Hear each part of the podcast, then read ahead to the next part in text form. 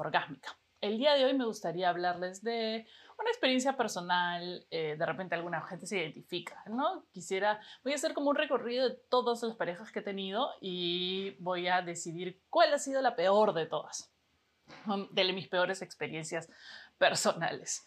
Eh, primero tengo que pensar que yo en realidad no he tenido muchas parejas, sobre todo oficiales. Eh, digamos que me dediqué cierto tiempo de mi vida a no estar con nadie, a la soltería propiamente dicho. Y también quiero empezar diciendo que empecé muy tarde en la vida.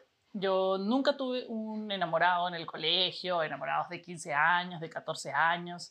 Eh, yo empecé a los 18, pero ni siquiera había besado a nadie hasta los 18 años. Entonces, mi primera relación fue a la tierna edad de 18 años, un poco tarde. Yo nunca, como dije, ya no he tenido em, romances de colegio, ni agarradita de mano, ni cita, ni este, chape escondiéndose de los padres, nada. Vivía enclaustrada hasta que salía a los 18 años. Eh, yo tenía 18, él era mayor, 7 años mayor, y eso tuvo sus pros y sus contras. Em, entre los pros de la relación fue que para mí fue un despertar sexual, eh, descubrí muchas cosas sexuales acerca de mí, tuve experiencias interesantes, eh, conocí otro mundo, conocí el mundo de la calle, o sea, de las fiestas, de la música, conocí otra gente. Em, empecé a... tenía...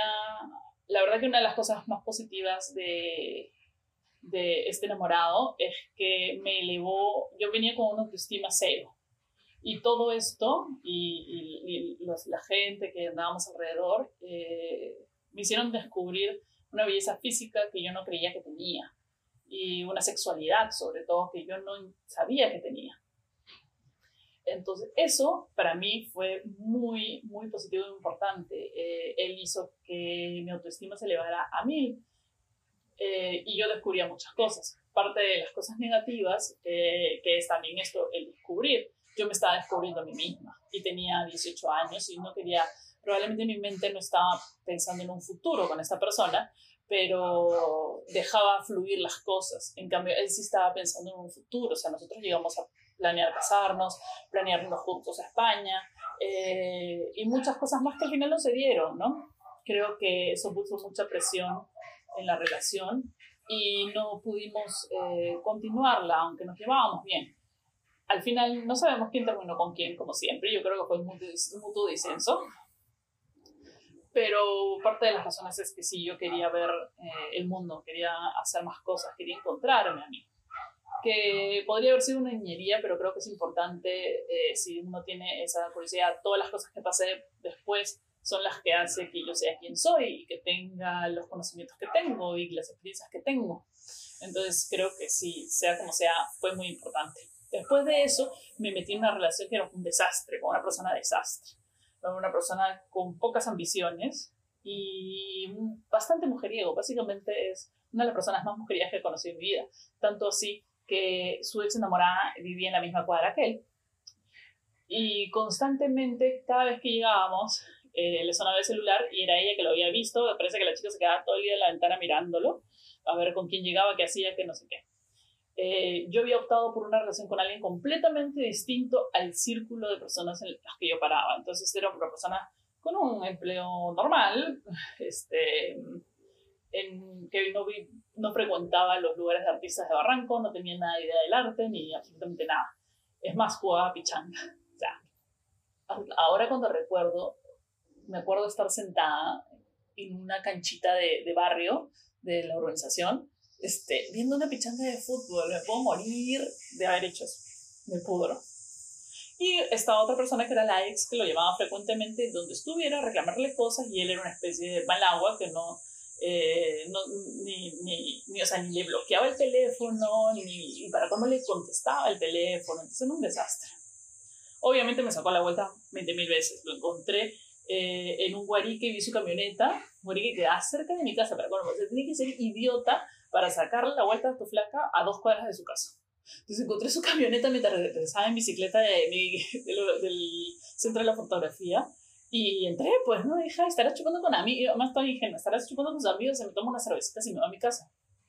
Y estaba con una flaca tomando eh, chelas pero en, en lo más oscuro del bar. Borrachísimo, borrachísimo y así se iba a meter la camioneta y se iba de su casa.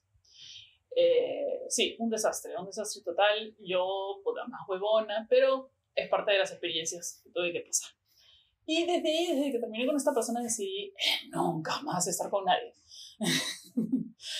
en realidad no, decidí experimentar mucho eh, y no enfocarme en estar con nadie, simplemente tener sexo, eh, amigos, todo chévere, fiestas y eh, buscarme un, trabajo, ¿no? O sea, me enfoqué más en mi trabajo y en las cosas que estaban pasando a raíz de mi trabajo y hacer cosas para teatro y así, y vivir mi vida chévere. Hasta que un día tuve una relación que no es una relación oficial, eh, pero que me mandó a la mierda y me, me hizo entrar en razón sobre el nivel de depresión que yo tenía y sobre el hecho de que quería calmar mi vida y enfocarme en una relación estable y compartir mi vida con alguien ya. O sea, ya dije, ya se acabó, voy para adelante con compartir la vida con alguien. Y ahí es cuando aparece mi ex esposo. Em, cuya relación, yo no voy a decir que la relación fue un desastre. Tuvo sus lados buenos, tuvo sus lados malos. Los buenos fueron al principio, inmediatamente tuvimos a Numa, y es ahí cuando las dinámicas de la relación cambian, no porque no nos llevamos bien, nos llevamos bastante bien a nivel de, de cosas en que hablamos y temas, ¿no? Nos llevamos muy mal en otras cosas, eh, sobre todo porque yo vengo de una relación, mis padres nunca se peleaban delante de nosotros, nunca discutían por cosas a gritos, nunca no sé.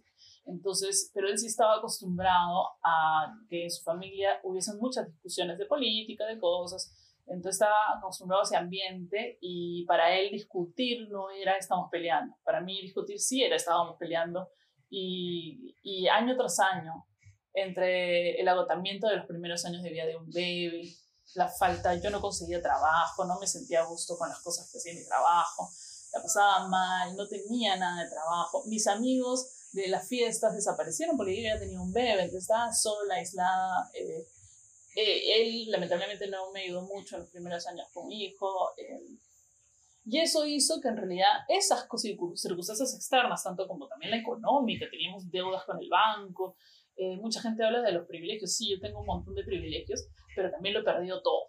He perdido mi casa. no puedo conservar, por mi salud mental no conservo trabajo. Y, y, creo que todas esas cosas externas te van carcomiendo como la ola, carcome la arena, va carcomiendo tu relación. Y si no pones un cerco protector eh, o, sacos de arena, básicamente como se ponen a las olas del mar, eh, todo se va a la mierda. Esa agua no resiste. Y así fue como, digamos, se terminó el asunto, ¿no? Y después de eso yo me encontraba pues en este nube negra de relación eh, en el cual me sentía, o sea, había subido muchísimo de peso durante matrimonio, tanto por mi cuerpo había cambiado por el embarazo, y no estaba a gusto con, con, mi, con mi físico, eh, sentía que nunca, o sea, además el mundo había cambiado, ya las relaciones se hacían, había estas apps por Tinder, yo era mucho mayor, o sea, tenía nueve años más de los que tenía este, antes, eh, me sentía vieja, gorda, fea y deprimida. Entonces, esa, esa fórmula, cuando tú quieres salir con alguien o tener otra pareja, es la receta para que se te peguen todos los manipuladores y tóxicos emocionales. Y así fue. Apareció en mi vida un psicópata manipulador emocional. Y yo estaba en una necesidad urgente de que me atendieran con todos los, que me dieran todo lo que nadie me había dado, o sea, atención, cariño, mensajes, qué sé yo. Entonces esta persona fue su estrategia. Salimos un día y el día siguiente, hasta los cuatro meses que terminamos, me escribía todos los días, me preguntaba cómo estaba, me traía cosas. Y esa intensidad es básicamente lo que yo necesitaba en ese momento. Eh, lo lamentable y el peso que alguien tiene que pagar por ese tipo de intensidad a veces es eh, la manipulación y las emociones y el maltrato psicológico. Entonces, si bien era sutil y felizmente yo lo detuve a tiempo, eh, ya mi autoestima que estaba totalmente corroída, fue, quedó, quedó un desastre. Cosas, por ejemplo, eh, esta persona hacía cosas como... Eh, tenía, en realidad, la verdad es que lo voy a decir así simple, mm, siempre tenía un ligero como eh, no confiaba mucho en él, nunca confié mucho en él, no sé si era por mi autoestima y por todas las cosas que me habían pasado que había decidido que no iba a confiar en él o algo, pero algo me parecía raro. Entonces hablaba mal de sus exes, obviamente, es una alerta roja.